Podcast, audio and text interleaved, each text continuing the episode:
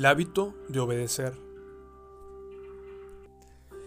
Si guardáis mis mandamientos, permaneceréis en mi amor, como yo también he guardado los mandamientos de mi Padre y permanezco en su amor.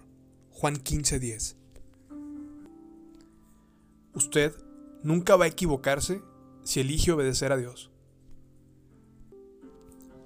El hábito de Jesús de obedecer nos lleva a tomar la decisión de actuar según la voluntad de Dios, basados en lo que Él ha dicho en su palabra, y buscar la dirección del Espíritu Santo cuando no encontremos indicaciones específicas en las Escrituras. Jesús nos mostró cómo ser obedientes. Jesús siempre, en toda circunstancia, obedeció al Padre. Su vida fue un sí a su voluntad. El impacto de Jesús fue resultado de su total e instantánea obediencia. Nuestra salvación dependió de la obediencia de Jesús. Jesús tuvo muchas oportunidades de evitar la voluntad del Padre, pero no lo hizo. Entonces Jesús fue llevado por el Espíritu al desierto para ser tentado por el diablo.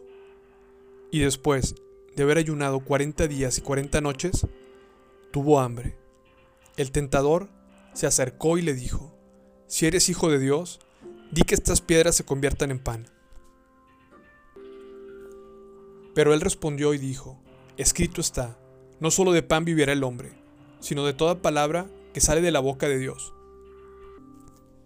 Entonces el diablo le llevó a la santa ciudad, le puso de pie sobre el pináculo del templo y le dijo, Si eres hijo de Dios, échate abajo, porque escrito está, a sus ángeles mandará acerca de ti, y en sus manos te llevarán, de modo que nunca tropieces con tu pie en piedra.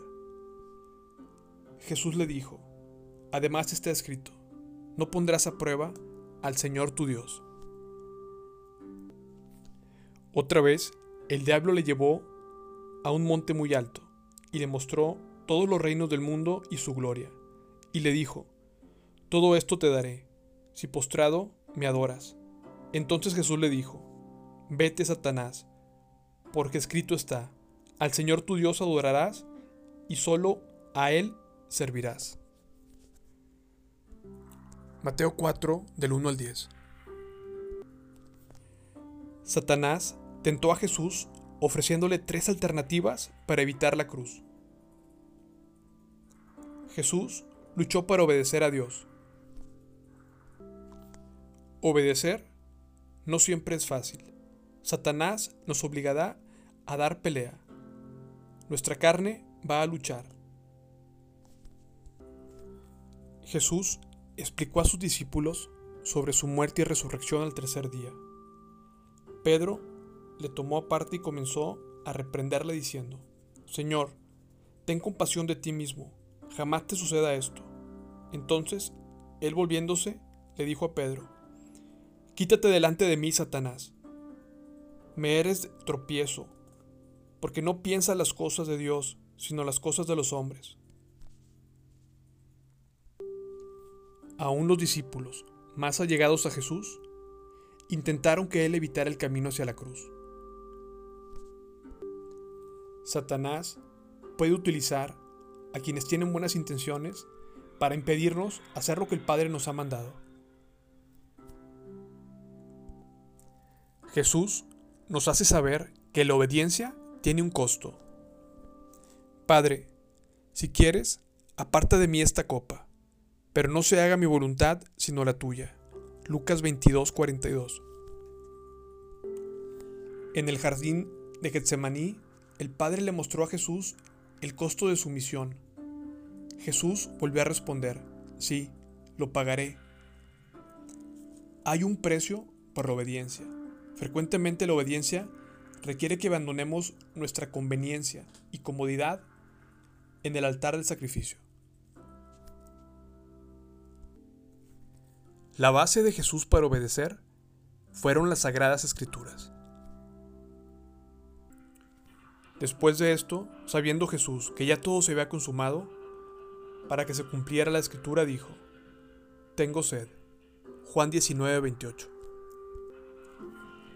Jesús conocía el Antiguo Testamento y comprendía lo que Dios deseaba que él hiciera por medio de las Escrituras.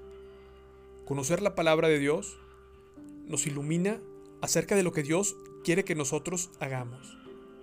La obediencia es nuestra respuesta correcta a las escrituras. Recuerda que el costo a la obediencia es pequeño comparado con el costo de la desobediencia. ¿Cuáles son los enemigos del hábito de obedecer? Número uno, la carne. No deseo hacer eso. Número dos, Satanás. Hay un camino más fácil. Número tres, dejar para más tarde. Número cuatro, conveniencia. Y número cinco, la gente. ¿Qué van a pensar? La única parte de la Biblia que usted realmente cree es aquella que obedece. En nuestro mundo no es tan difícil encontrar una persona interesada en el Evangelio, pero es terriblemente difícil sostener su interés. Millones de personas deciden seguir a Cristo. Muchas afirman haber nacido de nuevo, pero la evidencia de la madurez de su obediencia cristiana son mínimas. En nuestra cultura, nada, incluyendo las buenas nuevas acerca de Dios, puede venderse si no están recién envasadas. Pero cuando se pierde la novedad, las cosas van a parar a la basura. Nuestro mundo ofrece un enorme mercado para la experiencia religiosa, pero hay poco entusiasmo para la adquisición de paciencia y virtudes, poca inclinación a prepararse en el largo aprendizaje que los primeros cristianos denominaron santidad. A continuación, 10 consejos para hacer de la obediencia un hábito. Número 1. Decida obedecer. La obediencia es siempre una decisión. Usted no tiene que sentir que tiene que obedecer. No hay excusas para no hacer lo que es correcto.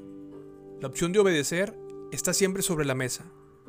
Si esperamos hasta que sintamos que tenemos que obedecer a Dios, la obediencia muy probablemente nunca se hará práctica.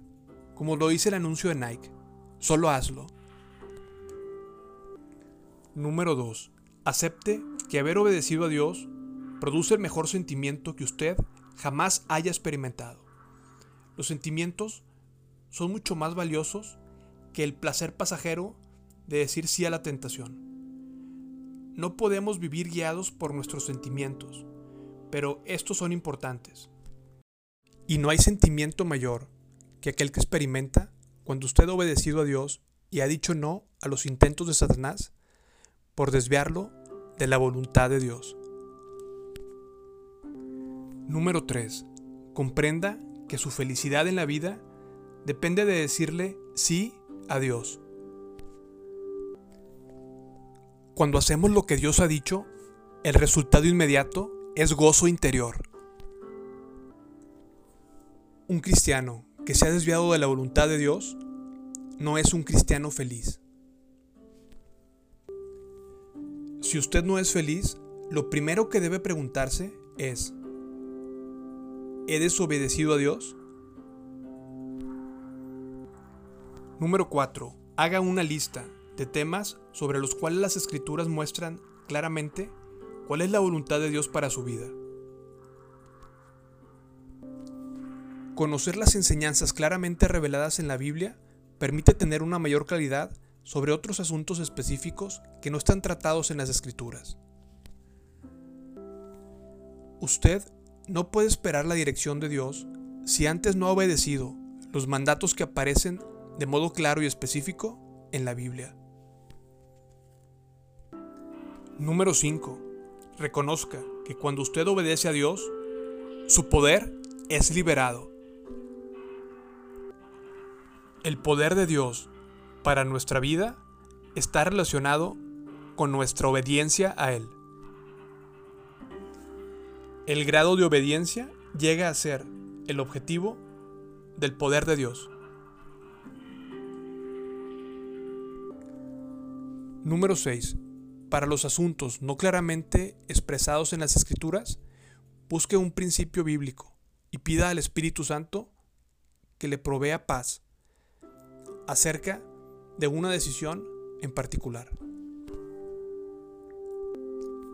El Espíritu Santo le proveerá paz o pondrá un sentimiento de inquietud en su espíritu, una emoción que dice, detente, algo no está bien.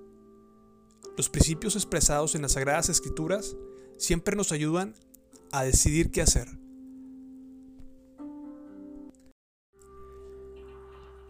Recuerde que cuando decidió ser cristiano, usted renunció al derecho de hacer las cosas a su manera.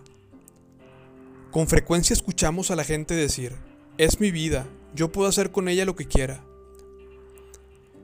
Un cristiano no puede decir lo mismo. Nuestro cuerpo, mente, emociones y voluntad pertenecen al Señor Jesucristo. Nosotros no somos los dueños de nuestras almas ni los señores de nuestro destino. Solo Dios tiene el control de nuestra vida.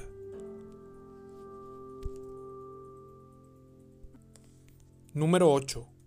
Confiese la desobediencia inmediatamente y diga sí a la voluntad de Dios.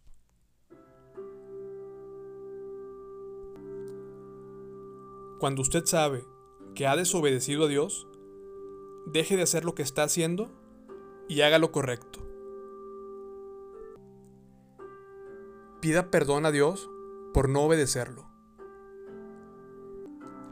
Agradezca a Dios que Él siempre ofrece una segunda oportunidad. Y comience inmediatamente haciendo lo que Él ha dicho que haga.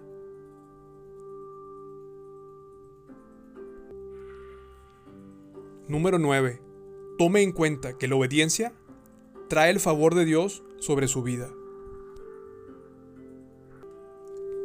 El favor de Dios es la afirmación y la aprobación de Dios a su obediencia. Ese favor divino crea una atmósfera en la cual convergen las instrucciones divinas y la protección de Dios para su vida. Número 10.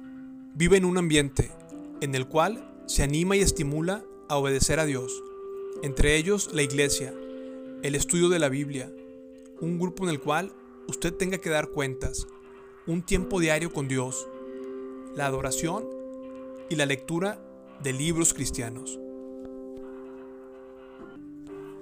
Su medio ambiente hará toda la diferencia en sus deseos de obedecer a Dios.